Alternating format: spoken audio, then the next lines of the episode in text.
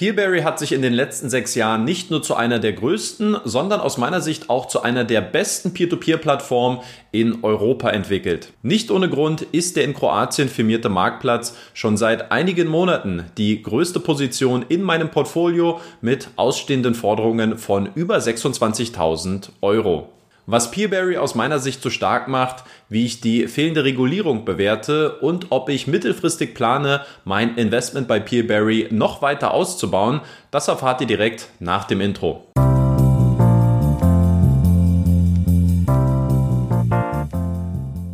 Wenn es nur einen Grund für den Erfolg von Peerberry geben könnte, dann wäre das aus meiner Sicht das erfolgreiche Krisenmanagement mit allen damit zusammenhängenden Faktoren. Was viele Anleger aufgrund des Krieges in der Ukraine vielleicht schon wieder vergessen haben, ist, dass Peerberry bereits mit dem Ausbruch der Corona-Pandemie bewiesen hat, dass man mit widrigen Umständen umzugehen weiß. Innerhalb weniger Monate hat Peerberry nur noch halb so viele Kredite finanziert bekommen und das verwaltete Portfolio ist um 30 Prozent gesunken, was jedoch zu keiner Zeit Liquiditätsprobleme oder mögliche Auszahlungsschwierigkeiten verursacht hat.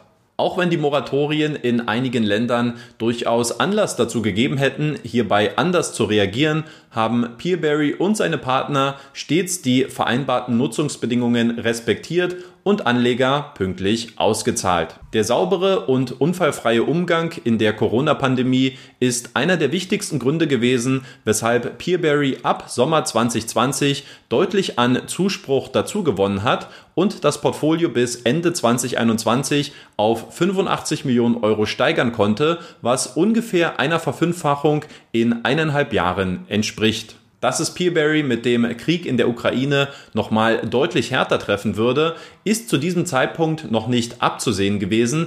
Allerdings ist dieser Vorfall im Nachhinein betrachtet ebenfalls kein Genickbruch gewesen.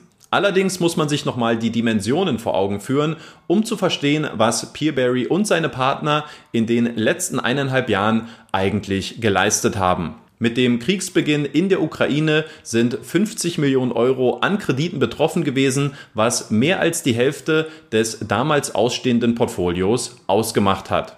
18 Monate später haben die Peerberry-Partner bereits 91 Prozent aller kriegsbetroffenen Kredite zurückgezahlt und wenn die Gofingo-Gruppe finanziell noch ein bisschen besser aufgestellt wäre, dann könnte das Thema mittlerweile sogar schon erledigt sein.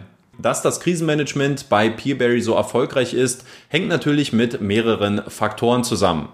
Einer der wichtigsten Gründe ist dabei die Zusammenarbeit mit der Aventus-Gruppe, dessen Finanzkraft am Ende einen Großteil der kriegsbetroffenen Rückzahlungen geschultert hat. Während die Rückzahlungen von einstelligen Millionenbeträgen auf anderen Plattformen noch mehrere Jahre andauern werden, konnte Aventus die Gewinne aus anderen Märkten nutzen und für die Rückzahlungen verwenden. Den Vorwurf, den man hin und wieder liest, dass es sich bei Aventus gar nicht um eine echte Gruppe im rechtlichen Sinn handelt und dass dadurch auch die beworbenen Gruppen oder Konzerngarantien keiner Bindung unterliegen, sind aus meiner Sicht nur theoretische Diskussionen, da Aventus mit seiner Rückzahlungsmoral in den letzten drei Jahren bewiesen hat, dass die Taten deutlich lauter sprechen als die Auslegung bestimmter Wortformulierungen.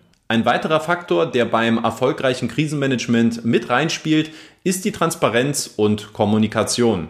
Während Anleger bei einer regulierten Plattform wie Wireinvest oder bei Bankenlizenz ambitionierten Big Playern wie Bondora bis heute noch herumrätseln, wie groß denn eigentlich das verwaltete Anlegerportfolio sei, können diese Informationen bei Peerberry in den Statistiken abgerufen werden. Die Zahlen sind jederzeit aufrufbar, wodurch man sich zwar auch angreifbar machen kann, Investoren allerdings zu jedem Zeitpunkt wissen, wie es um die Entwicklung einer Plattform bestellt ist. Peerberry und der Partner Aventus haben von Beginn an klargemacht, dass die Situation keine einfache sei. Mit regelmäßigen Updates und einem eigens eingeführten Kontrollgremium hat man jedoch versucht sicherzustellen, dass Anleger zu jedem Zeitpunkt über die Fortschritte oder mögliche Schwierigkeiten informiert werden. Dass Transparenz kein wirkliches Problem von Peerberry ist, hat auch mein Rating vor einigen Wochen unterstrichen, wo die Plattform nach Heavy Finance auf einem geteilten zweiten Platz mit Estate Guru gelandet ist. Zu den wenigen Verbesserungsmöglichkeiten bei Peerberry gehört nach wie vor die fehlende Regulierung der Plattform. Nach einigem Hin und Her mit dem lettischen Regulator, zu dem es stets ein unterkühltes Verhältnis gab, hat man sich im September 2021 gegen eine Lizenzierung als Investment Brokerage Firm entschieden und ist stattdessen den Weg nach Kroatien gegangen. Zu den Hauptgründen für diese Entscheidung gehörten seinerzeit der Mehraufwand an Kosten und Ressourcen, mehr Compliance und tendenziell auch mehr Einschränkungen bei der weiteren Geschäftsentwicklung. Persönlich sind die Motive und die Beweggründe von Peerberry durchaus nachvollziehbar. Dennoch wäre es als ein positives Zeichen zu werten, wenn die Plattform sich zukünftig um eine Art der offiziellen Lizenzierung bemühen würde, ähnlich wie man das ja auch mit dem Spin-off Crowdpeer in Litauen getan hat. Aktuell sehe ich jedoch keine Anzeichen dafür, dass es demnächst dazu kommen wird.